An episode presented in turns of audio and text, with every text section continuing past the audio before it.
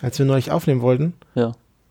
remote und es dann doch nicht getan haben, dann ist mein Finger schon wieder über so Audio-Equipment gekreist, bei so einem Online-Shop. Ist das, ähm, ist das eigentlich was, über was wir, was wir ansprechen wollen, dass wir, dass wir eine Aufnahme jetzt nicht gemacht haben und sich unser Rhythmus jetzt eine Woche verschiebt oder wie Achso, ich würde den Rhythmus nicht um eine Woche Ah, du willst verschieben, einfach auslassen jetzt. Genau, weil Ja, aber wollen wir, das, wollen wir das thematisieren? wir können, was wir können, können wir machen. Dass wir lieber sagen, gesoffen haben und auf einem Extraweltkonzert waren, an, anstatt und dann zu besoffen waren? So würde ich das nicht formulieren. Okay, dass du zu besoffen warst, um am nächsten Tag aufzunehmen. Das können wir schon Du so hast mir sagen. jetzt Worte in den Mund gelegt, oder? Ja, ich würde das äh, auch äh, so formulieren, aber halt nicht so ganz direkt. Aber man kann es ja durch die. Es ist doch nicht schlimm. Also ich finde nicht, dass, ja, aber also was mich, was ich nicht mag, ist, dass wir müssen uns nicht dafür rechtfertigen, dass jetzt eine Folge nicht rausgekommen Nee, aber äh, wir, können So, können- wir können ja ansprechen. Wir können sagen und das hat keiner gemerkt. Und dann können ja, okay, ja, machen wir das. Dann, dann, ja, wir, wir, wir freestylen einfach unser Gespräch. Okay. Ich habe immer, wenn umso detaillierter wir werden in dem Ablauf, umso gehackstückelter wird es immer, finde ich. Wenn, Ja. wenn dann auch mal drei Sätze Füllunterhaltung einfach dazwischen ist, ähm, zwischen den einzelnen Themen, die wir ansprechen wollen, dann macht es ja auch nichts. Jetzt schon wieder los. Okay. Vorhin hast du mir noch gesagt, dass du heute müde bist. Vielleicht nicht so witzig oder Das- nur in deinem Kopf witzig. Aber wir lachen ganz schön viel. Nee, also es ist eher so, dass der dumm nach müd kommt blöd. Hallo und herzlich willkommen zu Entbehrliches, dem Podcast über entbehrliches Wissen aus der Wikipedia. Heute ist die Folge Nummer 56 dran. Herzlich willkommen, Flo. Hallo Flo. Hi. Was machen wir alle zwei Wochen? Wir stellen uns jeweils einen Artikel vor aus der Wikipedia und machen uns dann ein bisschen lustig oder sind amüsiert und haben vielleicht danach was gelernt. Das ist witzig, weil ich musste jetzt wirklich drüber noch immer noch mehr drüber nachdenken, nachdem wir jetzt so schön referenziert wurden. Aber dazu gleich mehr. Wir haben eine Folge ausgelassen. Das ist richtig. Ist dir das auch aufgefallen? Ja, ist mir aufgefallen. Aber ich finde es okay. Ich find- Urlaub machen. Ich finde es völlig okay, dass wir äh, es vorgezogen haben, auf ein Konzert zu gehen und am nächsten Tag aus mysteriösen Umständen nicht aufnehmen konnten. Genau. Und es hat auch keiner gemerkt bisher. Also bis zur heutigen Aufnahme hat niemand gemerkt, dass eine Folge gefehlt hat. Weiß auch nicht so genau. Entweder halten unsere Hörerinnen und Hörer durch oder es sind einfach auch egal. Also ich fand bei mir ehrlich gesagt den, den Mix aus, aus, ich wurde auch noch am Sonntag drauf geimpft und ich fand den Mix aus Kater und Impfen spannend. Ich wusste dauernd nicht, wie ich meine Symptome zuordnen soll. Hattest du Symptome? Nö. Ich weiß nicht, spricht das, ge- gegen was spricht das jetzt? Aber ist egal. Was noch passiert ist, ist, wir haben Küken zugesendet bekommen. Genau. Eine Vera, die auf Twitter Verkügtheiten heißt, hat ein wunderschönes Kükenbild erstellt. Da sitzen zwei Kükenflohs an einem Computer und essen Pizza und nehmen einen bärlichen Podcast auf. Es ist ein, so eine Art Mini-Diorama, über was wir uns äh, sehr gefreut haben. Ich glaube, Dioramen sind immer Mini. Aber ja, also wir wurden dargestellt in Form von kleinen Küken und es war sehr schön. Wir haben uns sehr gefreut drüber. Mit lustigen Sprechblasen, wo wir immer unser Intro verkacken. Ja, das ist witzig, weil Ich habe ich hab absichtlich übrigens wir gesagt, weil ich nehme die Schuld nicht alleine auf mich. Alles klar. Nee, aber es ist super großartig und es sind mega viele Details. Da steht sogar eine Bierflasche auf dem Tisch. Und eine Mateflasche, glaube ich auch, oder? Ich glaube, es ist eine. Ach nee, es war, ja. Ja, es ist super, super süß und falls ihr es noch nicht gesehen habt auf Twitter, Also mich hat am meisten gefreut, dass eine Wikipedia-Seite auf dem äh, Bildschirm abgebildet ist. ja, Das ist, fand ich sehr toll. es sind so viele wunderschöne Details. Wir werden es auf jeden Fall in der, In den Shownotes. genau, wir werden es auf jeden Fall in den Shownotes verlinken und wir haben es auch schon getwittert und äh, vielen, vielen lieben Dank, vielen lieben Dank Verkügtheiten. Und wer Vera hören will, der kann auch die letzte, eine der Folgen bei Philips Podcast Pastete hören, wo sie auch zu Stimmt. Gast war. Stimmt, ja genau. Es war eine schöne Folge. Das ist eine sehr schöne Folge. Hit it, Joe!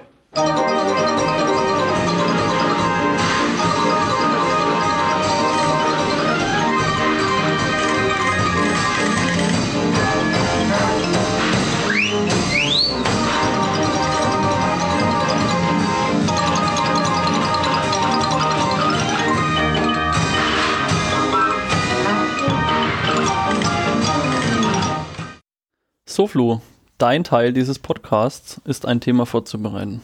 Genau, und zwar habe ich den Besitztumseffekt mitgebracht. Der Besitztumseffekt. Okay. Hast du schon mal gehört? Nee. Okay. Also es ist immer wieder ein Effekt, ne? Ich, ich habe die Hoffnung, dass mir irgendjemand Bescheid gibt, wenn es zu viele Effekte waren oder dass Leute mal in die Kommentare schreiben, dass die Effekte auch ganz okay finden. Sie, sie lachen mich immer so an und ich kreise dann immer drum herum und denke, ich kann nicht schon wieder einen Effekt. Ach doch, kann ich schon. Ja, ich finde es auch immer, Effekte sind immer toll und unterhaltsam, finde ich. Ja, ich, ist immer so, also man kann das dann auch immer so auf sich dann mappen und dann interpretieren und so und man kann es dann diese Effekte ganz oft in freier Wildbahn sehen und deswegen lachen die mich einfach mega an. Schau mal, ich mach das so lange, bis sich jemand, bis sich genug Leute beschweren. Eine, eine Beschwerde reicht nicht, da muss schon so ein wütender Mob. Ja, mit, mit Fackeln. Also der Besitztumseffekt. Und zwar ist das eine Theorie von einem US-amerikanischen Ökonomen, und zwar der Richard Taylor. Und der ist Verhaltensökonom und der hat dann diese Hypothese erstellt. Und Verhalten, Verhaltensökonomie ist so ein Teilgebiet der Wirtschaftswissenschaften, so. Ähm, aber es geht halt eben auch um Verhalten, das heißt menschliches Verhalten in wirtschaftlichen Situationen. Lange Rede, kurzer Sinn. Menschen neigen dazu, Dinge, die sie selbst besitzen, wertvoller einzuschätzen. Okay, ja.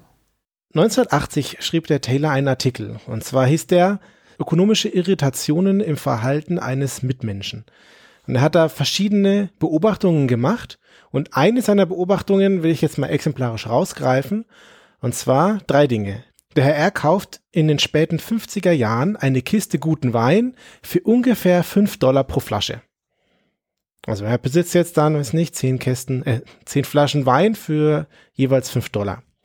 Ein paar Jahre später bot ihm sein Weinhändler an, den Wein für 100 Dollar pro Flasche abzukaufen oder zurückzukaufen. Rendite. Aber der Herr R. lehnt es ab, obwohl er niemals mehr als 35 Dollar für eine Flasche Wein bezahlen würde oder jemals bezahlt hat. Was er selber beim genau. Einkaufen. Wenn er kauft, würde er niemals, ja. also er ist Weinkenner und ja. mag Weine und sammelt die und so, ja. aber er selber würde niemals mehr als 35 Dollar für eine Flasche kaufen. Okay. Und er verkauft sie trotzdem nicht an seinen Weinhändler für 100 Dollar das, zurück, obwohl er selber nur 5 bezahlt. Das hat doch aber, also der Besitztumseffekt, wie heißt der genau? Ja, ja. Besitztumseffekt.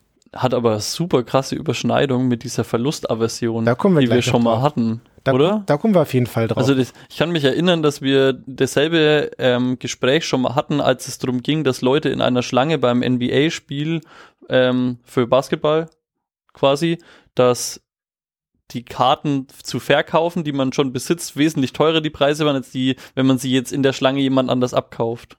Ja, genau. Oder? Ja. Ja. Das ist auch Teil der Beispiele, die in dem Artikel aufgeführt ah, werden. Ah, okay. So, aber es ist nochmal so. Oh, habe ich dir jetzt äh, dein halbes Thema versaut? Nö, alles gut. Schade. Die, die, die Frage, die sich stellt, ist, wie man das jetzt aufdröselt. Es gibt so eine traditionelle ökonomische Theorie und die geht davon aus, dass alle rational handeln. So, das ist der Homo economicus. So, ein rationaler Agent, der immer rationale Entscheidungen trifft. Die Menschheit ja bekannt dafür. Ja, Genau. Und der sagt halt, naja, jede Flasche hat genau einen exakt definierten Wert, der ihr zugemessen wird. Und der basiert auf Nutzen. Zum Beispiel, du hast die Bezahlungsbereitschaft und die Bereitschaft zum Kauf. Also Angebot und Nachfrage. Und da gibt es da zwei englische Fachbegriffe für.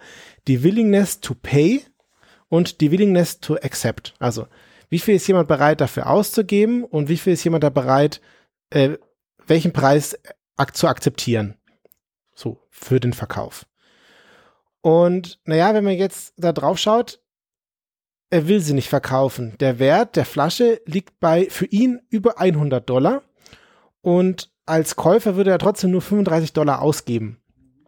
So, wo liegt da jetzt sein Wert, beziehungsweise was ist da das Problem? Und der Taylor hat eben viele solche Beobachtungen gemacht und hat daraus geschlossen, dass es jetzt irgendwie kein Zufall ist, sondern dass es dann eine Begründung für gibt und die wollen wir uns jetzt ein bisschen anschauen. Und das ganze Phänomen hat er dann eben den Besitztumseffekt genannt. Mhm.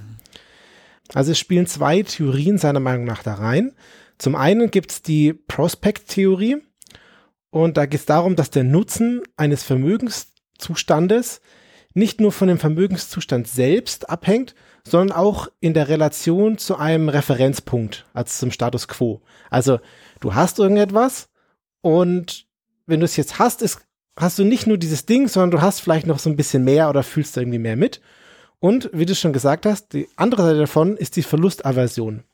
Also etwas verschlechtert sich zum Vergleich zum Status quo und der Verlust wird da deutlich höher gewertet als das, was man dafür bekommt. Mhm. Also in unserem Fall, der R hat eine Flasche Wein gekauft und das bringt ihm einen gewissen, gewissen Nutzen und deswegen hat er ein Angebot gemacht und zwar war er bereit, 5 Dollar für diesen gewissen Nutzen zu bezahlen.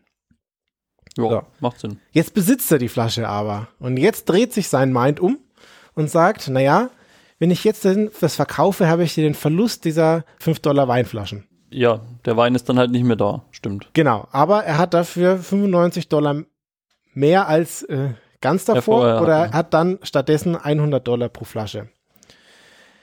Aber die Verschlechterung, also sein negativer Nutzen, wäre jetzt größer als der vorherige Gewinn, was sein positiver Nutzen war. Und deswegen sagt er, das kann ich nicht machen. Der Verlust mit dem Angebot von Weinhändler macht nicht das Angebot, was er macht, äh, das wieder gut. Also weil ihm einfach die 100 Euro nichts wert sind. Bevor Vielleicht. er seinen 5 Euro Wein hergibt, ist in, lässt er die 100 Euro halt sausen. Ja, meine, meine Interpretation ist, naja, er hat, aus Spaß hat er mal 50 Dollar für die 10 Flaschen Wein ausgegeben. Und wenn er jetzt die 10 Flaschen Wein verkauft, dann hat er 500 Dollar bekommen, ja, aber Hm. dann hat er seine geile Geschichte verloren. Und jetzt sitzt er da, Ach so, okay, ja, ja. und jetzt sitzt er da für immer in seinem Büro und kann allen Leuten, äh, also es wird gesagt, das ist ein Professor an irgendeiner Hochschule, dem das passiert ist, so, der kann jetzt jedem Studio da erzählen, wie geil er ist, dass er einen 5 Dollar, dass er den richtigen Riecher hatte und einen 5 Dollar Wein gekauft hat, der jetzt eigentlich 100 wert ist. Und das ist ihm viel, viel mehr wert als 500 Dollar. Hm? Diese Geschichte kann er jetzt allen, die vorbeikommen und nicht hören wollen, erzählen. Ja, verstehe ich. Und es Ich weiß nicht, ob ich es genauso machen würde, um ehrlich zu sein. ja, ne? Das ist Ich das. kann, das schwierig einzuschätzen, aber ich habe überhaupt kein Verhältnis zu Wein. Die Frage ist, was ist dein Preis, ne?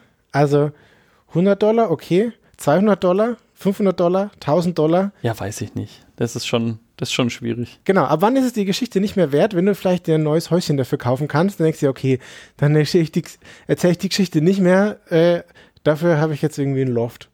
Weiß ich nicht. Ich habe sogar einen konkreten Fall, wo ich eine ähm, Sache, die ich mal für, keine Ahnung, ein, einen einstelligen Eurobetrag gekauft habe, nämlich eine Magic-Karte. Mhm. Und die habe ich dann wiedergefunden irgendwann und dann habe ich nachgeschaut, was das jetzt so wert ist und dann habe ich rausgefunden, oh, die eine davon ist 250 Euro jetzt wert. Und ich habe mich dafür entschieden, die zu verkaufen. Und ich kann, und ich gehe jetzt, ich mache das Beste aus beiden Welten eigentlich, ich gehe jetzt noch rum und äh, erzähle jedem, der es nicht hören will, dass ich eine Karte verkauft habe für 250 Euro.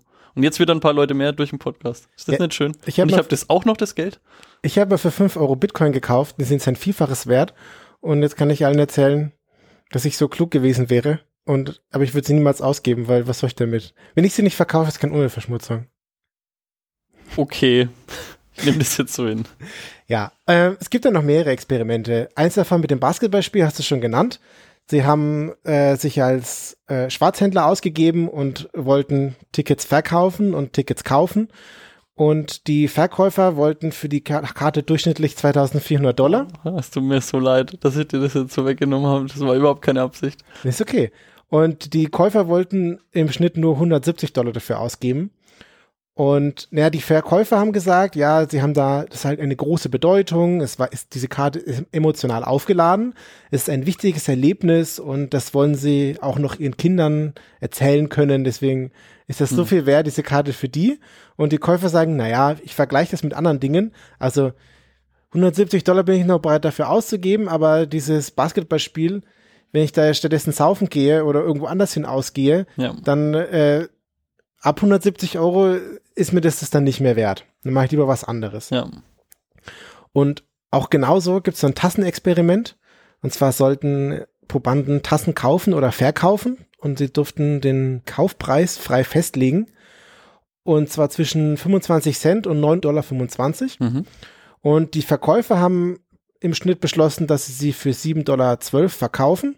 Und die Käufer haben gesagt, dass sie für 2,87 Dollar sie Das kaufen ist witzig, würden. weil ich glaube, das hatten wir auch bei der Verlust. Aber es kann kannst, sehr gut Kannst du sein. dich an die Folge eigentlich Ja, erinnern? ich erinnere mich, dass wir das schon mal hatten und Ja. ist mir noch, aber ich an, an die Inhalte direkt. ist konnte auch schon, glaube ich, echt länger her. Also gefühlt, wenn ich, ich müsste jetzt raten, aber ich glaube, es ist Folge 7 oder irgend sowas. Oder Ja. 13 oder irgendwie so. Also so, das, so lange fühlt sich das schon an. Wir schauen es später mal nach, wie Ja. lange das her ist. Ja. Aber was kann man jetzt daraus schließen, dass man den Besitztumseffekt kennt? Naja, wenn du dir das bewusst machst, dass du, wenn du jetzt eine Sache eigentlich verkaufen willst, aber weil du sie selber besitzt, schätzt du den Verkaufspreis, den du erzielen kannst, vielleicht viel zu hoch ein Mhm. und wirst es deswegen nicht los, dann kannst du davon ausgehen, dass wenn du dir so einen externen Gutachter holst, der dir vielleicht ein besseres Angebot macht im Sinne von ein korrekteres Angebot. Also oder der Mhm. einen Preis bestimmt, der irgendwie realistisch ist, auf so einem Markt zu erzielen. Und dann habe ich noch drei lustige Sachen rausgesucht. Und zwar kann man das anwenden auf Steuern. Die Bereitschaft für Steuerhinterziehung ist höher, wenn man die Steuern nachträglich zahlen muss. Und die Mhm. Bereitschaft, Steuern zu hinterziehen, ist geringer, wenn du sie schon gezahlt hast und eine Rückerstattung erwartest. Ah, okay, So. ja, macht Sinn. So, und das ist ein bisschen auch der Unterschied zwischen Selbstständigen und Angestellten. Also ich will jetzt nicht allen Selbstständigen unterste unterstellen, dass sie hier alle Steuern hinterziehen. Äh, unabhängig davon, dass es einem als Angestellter auch deutlich schwerer gemacht wird, Steuern zu hinterziehen. Aber Woher weißt du das so genau? wenn ich Angestellter bin.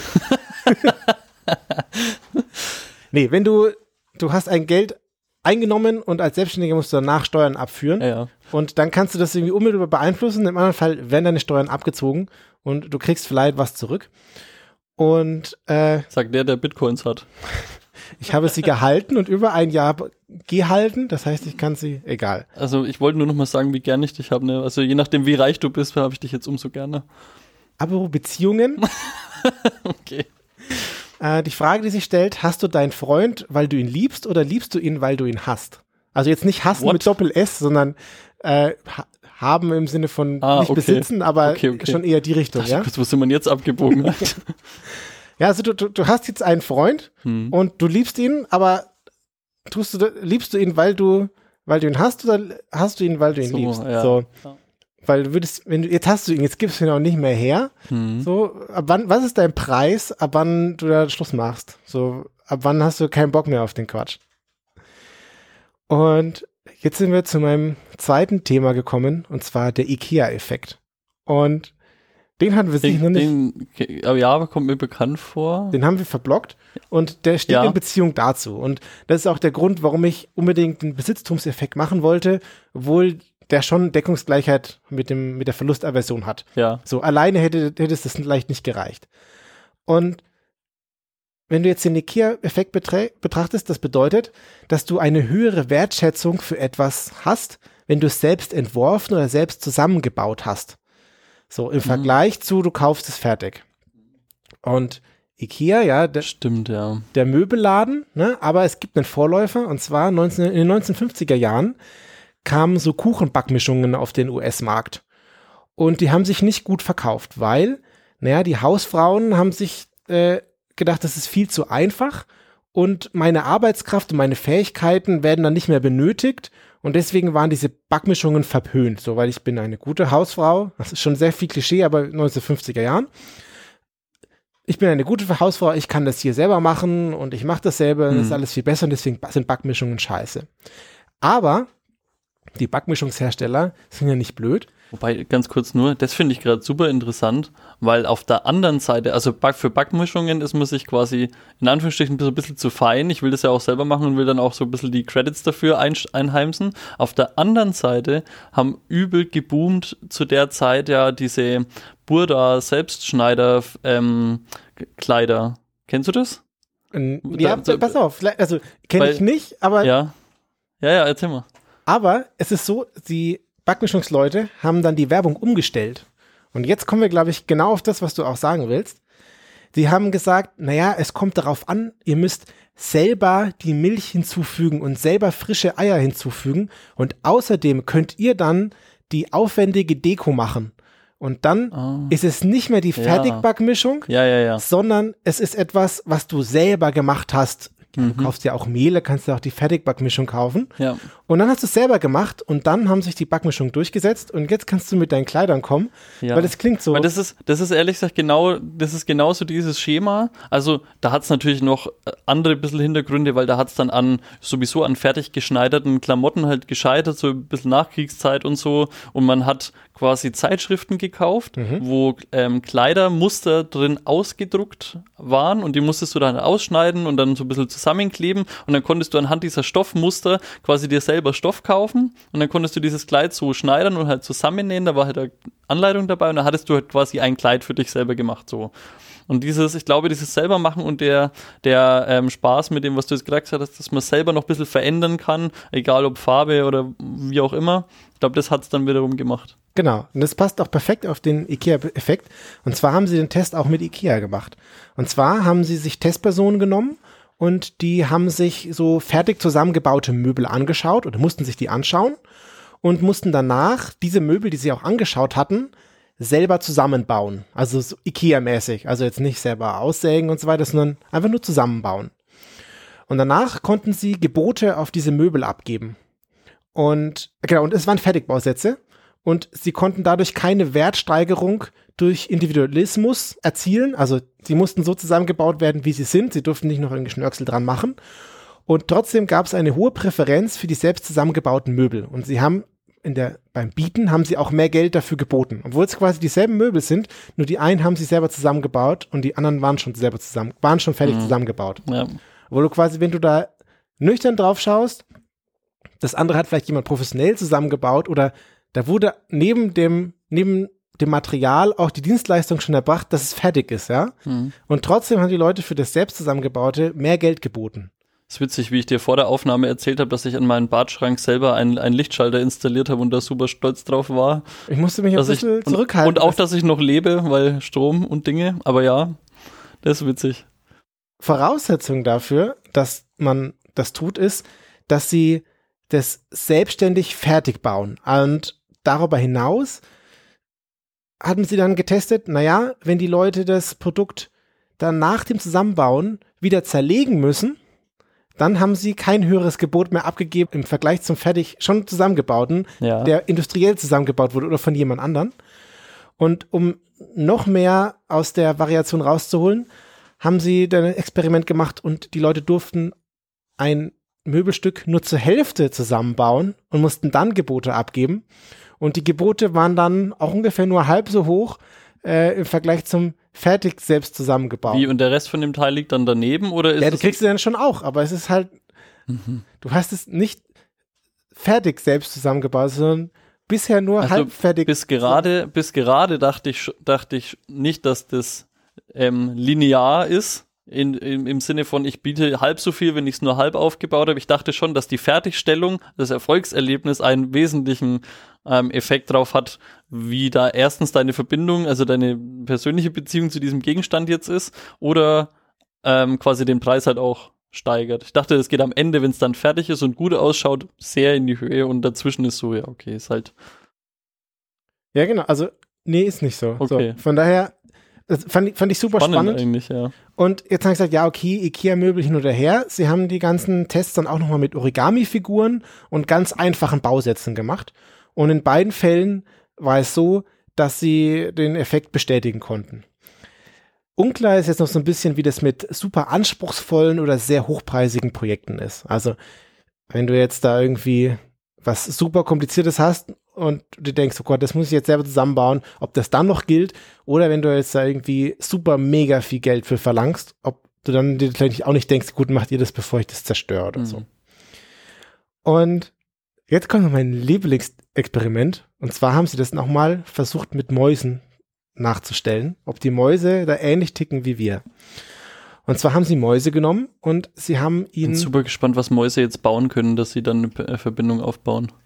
die haben Mäuse genommen und haben ihnen zwei verschiedene Getränk, Getränke hingestellt, in so Hm. Maschinen drin.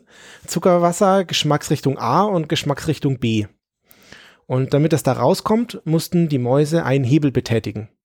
Und dann haben sie den Hebel betätigt und dann kam Geschmack A oder bei dem anderen kam dann, bei dem anderen Hebel kam dann Geschmack B raus. Und das haben die dann gelernt, dass sie auf den Hebel drücken und dann kommt da äh, Zuckerwasser raus. Und dann sind sie hergegangen und haben für eins der beiden Geschmacksrichtungen die Arbeit, die zu verrichten ist, langsam nach oben geschraubt. So, man musste dann irgendwann mal zweimal drücken, bis etwas aus dem rauskam. Irgendwann musste man fünfmal drücken. Am Schluss musste man 15 Mal drücken, bis aus der einen Geschmacksrichtung etwas rauskommt. Ganz am Ende mussten sie ein Ikea-Regal aufbauen, um damit was zu bekommen. Ja. Und das andere haben sie immer so belassen, wie es ist. Also bei dem einen musste man immer nur einmal drücken und bei dem anderen musste man am Schluss bis zu 15 Mal drücken, Hm. bis da noch was rauskommt. Und dann haben sie die Tiere wieder zurückgetan in den, Al in den alten Käfig und die Tiere haben das Getränk bevorzugt, oder die Geschmacksrichtung bevorzugt, wo man vorher 15 Mal drücken Ja, musste. okay.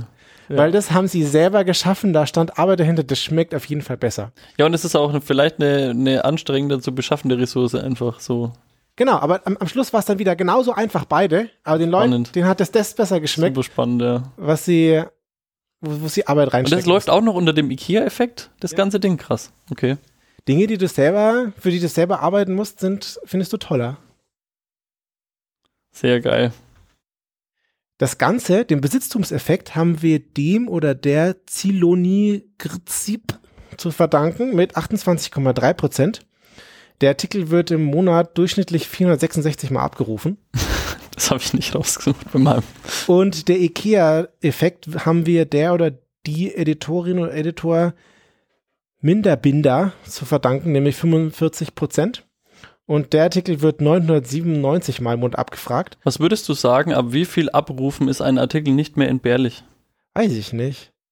Und ab wann disqualifiziert er sich dann hier, um hier erwähnt zu werden? Das weiß ich nicht. Wir müssten mal eine Statistik über alle führen. Zumindest der IKEA-Effekt wurde, hat eine Signifikanz und zwar im August 2020 wurde er, Das ist einfach mehr Recherchearbeit in die Stats von dem Ding, als einfach der ganze Artikel. Okay, ja. August 2020 wurde er 5008 Mal abgerufen. Hm, okay. War Weiß wieder ich bei Günther Jauch. Weiß ich nicht. Ich, ich versuche das immer so ein bisschen zu recherchieren, aber such mal irgendwie IKEA äh, August 2020, so, was soll das was. sein? Ja, ja. Schön, Ja, sehr schön. das war von meinen Dingen. Und ich würde sagen, also dieser Podcast, den wir haben, der ist schon ganz schön gut, oder? Also da stecken wir viel Arbeit rein und deswegen würde ich den sehr hoch wertschätzen und den haben wir selber gemacht und ist toll, oder? So, ich dachte jetzt schon, was passiert jetzt? ja, ja, deswegen finde ich ihn auch so gut. Ja. Also was mich immer und immer wieder fasziniert ist, wie man Menschen denselben Scheiß verkaufen kann, wenn man es anders formuliert. Also diese gerade diese Backmischungssache, das Produkt hat sich nicht verändert. Keins der Eckdaten hat sich verändert, aber du musst es einfach nur richtig verkaufen. Und eins meiner allerliebsten Beispiele, was das angeht, ist ähm, aus, aus World of Warcraft Mhm. die haben am Anfang gab es ein System, wenn du ähm, also du levelst da ja einen Charakter, also du spielst einen äh, imaginären Charakter und haust dann irgendwelche Gegner um und du sammelst dann Erfahrung. So und wenn am Anfang war, gab es einen Mechanismus, der da hieß, dass du wenn du äh, eine gewisse Zeit lang gespielt hast, so keine Ahnung, vier, fünf Stunden, dann wurden die Erfahrungspunkte, die du bekommen hast, weniger oder halbiert, Ja. weil du dann irgendwann mal wieder aufhören solltest. So. Wollten, man wollte die Leute dahin natschen, dass sie nicht so viel. Das ist, das ist ein super, super frustrierender Mechanismus, gegen den du als Spieler nichts machen kannst. Und was sie dann, das hatte einen echt negativen Effekt auch auf das Spielverhalten von den Leuten. Was sie dann gemacht haben, ist, sie haben das umgedreht. Das heißt, wenn du dich ausgelockt hast, umso länger du ausgelockt Oh. warst, hast du doppelte Erfahrung bekommen. Also das heißt, du warst jetzt sechs Stunden lang nicht im Spiel und hast dann für die nächsten, keine Ahnung, ich glaube drei Stunden oder ich weiß nicht mehr die Details, hast du dann doppelte Erfahrung bekommen und danach war es dann wieder normal. Und, WTF? und auf einmal war das Ganze halt eher eine Belohnung, nicht zu spielen, anstatt eine Bestrafung, wenn du zu viel gespielt hast. Der eigentliche Mechanismus ist nicht anders. Also, Krass. Das Und- war mir nicht klar. und die haben das so geil einfach, also ja, so spielmäßig geil halt einfach die Leute dann dazu bekommen, ähm, diese Limitierung als positiven Effekt wahrzunehmen. Das finde ich unfassbar geil, sowas. Das ist ja krass. Das war mir nicht klar. Geil. So, jetzt habe ich was selber hergestellt und kann stolz drauf sein. Was wirst du jetzt selber herstellen und produzieren, damit du dann stolz drauf sein kannst? Ich werde eine Geschichte erzählen Okay. über einen gewissen Thomas Fitzpatrick.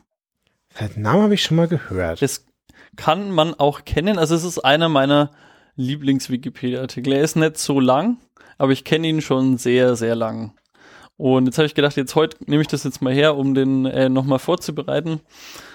Und zwar, der Thomas Fitz- Fitzpatrick ist 1930 geboren, im, am 24. April. Und ungefähr 15 Jahre später lügt er über sein Alter, damit er in den Zweiten Weltkrieg darf. Okay. Also er war viel zu jung, um eingezogen zu werden, aber er möchte unbedingt in den Zweiten Weltkrieg und wird dann ähm, in China stationiert und lernt dann Flugzeug fliegen. Mhm. Merken, das wird nochmal wichtig. Okay. Ähm, er ist da nicht so lang, weil der Zweite Weltkrieg ist dann schon wieder ein bisschen am Ausklingen und wird wieder heimgeschickt, aber kaum ist er daheim, meldet er sich bei der US Army so wirklich an, so als so berufmäßig und wird dann für den Koreakrieg in Japan stationiert. Mhm. Als der Koreakrieg dann so gerade so ausbricht, ist er quasi schon so vor Ort. Und das ist jetzt so ein kleiner Side-Fact, der wird als erster Soldat aus New York City in Korea verwundet und quasi zurückgeschickt. So. Also er ist der erste Verwundete quasi aus New York. Okay. Das ist auch krass, wenn man, wenn man das sagen kann, finde ich. Ja. Aber ist das jetzt, worum man stolz ist oder Das weiß ich nicht, aber auf jeden Fall stolz genug, dass man dafür das Purple Heart bekommt. was ist das denn? Ah, das Purple Heart, echt nicht? Nee, Okay, das habe ich jetzt völligst als Common Sense ähm, oder als Common Knowledge abgestempelt. Das Purple Heart ist eine Ehrenauszeichnung für, wenn du im Krieg wiederkommst. Jetzt Ach machen so. ehrlich gesagt meine ganzen Fragen hier keinen Sinn mehr. Ich habe jetzt nämlich herausgesucht, ich wollte dich eigentlich fragen, ob du äh, eine ungefähre Vorstellung hast, wie viele Leute jemals das Purple Heart bekommen haben. Okay, was ist nochmal die Definition von Purple Heart? Also Purple Heart ist, wenn du, glaube ich, wenn du im Krieg verwundet wurdest aufgrund einer heroischen Aktion in irgendeiner Weise. Also Also du musst schon was geleistet haben. Wenn du einfach nur äh, am Scheißhaus gesessen bist und angeschossen wurdest, dann kriegst du nicht das Purple Heart. Okay, also es ist nicht einfach nicht jeder nicht jedes Kanonenfutter, was verwundet wurde, kriegt es, sondern Ja. man muss irgendwie noch was Okay. Aber Also ich kann dir auch das nochmal kurz ich sag ja. sag 100.000. Insgesamt haben das Purple Heart, und das hat mich super hart äh, fasziniert, 1,9 Millionen, nee Quatsch, 2 Millionen Leute bekommen Okay. Ähm, in den USA. Da gibt's dann noch ein paar Abstufungen. Also im Ersten Weltkrieg, ich glaube 300.000, im Zweiten irgendwie 500.000 und so weiter und so weiter. Alle Leute aus dem Ersten Weltkrieg haben das im Nachhinein verliehen bekommen, weil da gab's noch keine physische Ansteckmedaille. Und ähm, Aber sonst Wir- kriegt man das während, hat, dann, hat der Chef dann da irgendwie so einen Sack ja, und dann klack, klack, klack, ja, klack. ist so. Okay. Und du kriegst ähm, 430.000 Leute haben das posthum bekommen, weil sie halt dann auch noch verstorben sind dabei. Mhm. Aber ist krass. Also zwei, ich habe gedacht, das ist so eine super. Also ich, ich kenne das aus Filmen. Ich kenne da, da läuft dann irgendwie rum und jemand, und dann kriegt dann jemand am Ende des Purple Heart, weil er so ähm, krass, krasse Sachen gemacht hat und dabei verletzt worden ist. Okay. Ähm, 200 Leute hätte ich auf jeden Fall nicht damit gerechnet. Aber gut, ich bin, das ist halt typisch Wikipedia. Man sieht irgendwas und liest irgendwas und dann klickt man und dann denkt man, oh, Purple hat schon mal gehört, was nicht. Und also ist so eine Auszeichnung und dann äh, stolpert man über solche Zahlen. Den Artikel kann man generell übrigens empfehlen. So vielleicht mal, nehm lasse ich jetzt mal so da. Gut. Aber so als Verwundeter kommt man auch irgendwann mal wieder zurück. Und der Koreakrieg ist dann auch irgendwann mal aus. Also zu der Zeit jetzt noch nicht, aber er kommt auf jeden Fall wieder zurück. Und es ist eines Abends dann der 30. September 1956. Mhm. Der Thomas ist mittlerweile 26 Jahre alt. In echt oder in seinem gelogenen Alter? In echt, weil er 1930 geboren ist. Okay. Da haut hin, ja. Nachgerechnet, läuft. Ähm, und er zieht ein bisschen durch die Bars. Er zieht ähm, in ganz kurz. Schon krass, du bist 26 und hast, warst schon in zwei Kriegen beteiligt. Ja, witzigerweise, ich habe von einem Typen gelesen, auch im Rahmen dieser Recherche, der war unter drei verschiedenen Flaggen in drei, also in drei Kriegen. Der war- war erst ähm, unter Finnla in Finnlands Armee, dann war er bei der Waffen-SS und dann Hm. ist er äh, zu den Amis und hat im, ich glaube, ist im Vietnamkrieg dann verstorben bei einem Helikopterabsturz. Okay, krass. Das ist auch super insane. Also vielleicht rede ich über den so nochmal. Mhm. Ich glaube, ich sollte mich mal auf mein Thema konzentrieren. heute. Wäre ein bisschen müde heute. Abo etwas völlig anderes. das habe ich dir eigentlich schon erzählt. Ähm, so, Thomas ist jetzt 26 und ist ähm, im Barleben von New York und New Jersey unterwegs. Er zieht durch mehrere verschiedene Bars und ähm, unter anderem schließt er in einer Bar eine Wette ab. Und zwar geht es darum, dass er behauptet, er könnte in 15 Minuten von New Jersey nach New York äh, reisen, Mhm. sage ich jetzt mal. Er schließt diese Wette halt äh, total besoffen ab und die Kneipentour geht noch so ein bisschen weiter, bis er dann in New Jersey an einem an einer Flugschule vorbeikommt. Und in dieser Flugschule, da steht ein Flugzeug und der Thomas kann fliegen. Stimmt, das hast du ja gesagt. Und der Thomas hat vorher kurz eine Wette abgeschlossen, dass er in 15 Minuten in New York sein könnte. Ähm, er bricht in diese Flugschule ein ähm, und steigt in das Flugzeug. Der Schlüssel steckt zum Glück. Ich weiß nicht genau, ob er das kurz schließt oder ob das irgendwie einfach unabgeschlossen Haben, da ist. Haben Flugzeuge eigentlich einen Schlüssel? Also, Ich weiß nicht. Also ich glaube nicht, dass man da blip blip macht und dann schließt sich das. Dann klappen die Seitenspiele so ein und aus. ich habe ja die Theorie, dass du mit so einem Dreikant kommst du irgendwie deutlich weiter, als dir irgendwie lieb ist. Ähm, an der Terebro Air Airport auf jeden Fall steigt er in so ein Flugzeug. Mhm. Und er hat, gesagt, und er hat sich gedacht, wenn ich da jetzt einsteige, dann schaffe ich es auf jeden Fall in 15 Minuten von New Jersey nach New York. Und er, Mhm. er steigt in dieses Flugzeug ein, ist immer noch natürlich völlig besoffen. Er macht weder Licht an noch sein Funkgerät und er hebt ab. Also er schafft es auch ähm, ohne Probleme, dieses Flugzeug zu starten. Tragt mich zum Flugzeug, ich fliege euch alle nach Hause. Ähm, und er fliegt tatsächlich von New Jersey nach New York und landet ähm, mitten auf dem äh, auf der 191. Straße, glaube ich, war es. Ich habe sie mir aufgeschrieben, ja, ich glaube schon. Und er landet mit dem Flugzeug mitten in New York auf so einer etwas breiteren Straße um, ich glaube, ja, vielleicht 15 Minuten später. So Viertel vier müsste es dann gewesen sein. Landet vor der Bar, wo er die Wette abgeschlossen hat mit dem Typen, um zu beweisen, hey, ich habe das wirklich geschafft in 15 Minuten. Das musst du erstmal hinbekommen. So besoffen sein, dass du das, dass du das noch durchziehst, aber so besoffen sein, dass du es noch hinbekommst.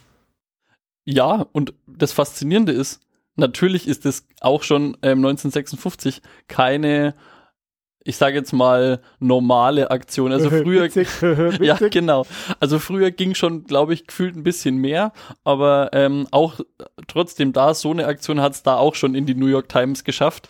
Und es gab wohl Augenzeugen und sie haben das, ja, die Tat sozusagen eine Meisterleistung der Luftschifffahrt benannt. Also sowohl die, die Landung als auch das Fliegen und das Anpeilen von dem Ziel und alles Mögliche war einfach ohne Probleme, einwandfrei, nichts passiert.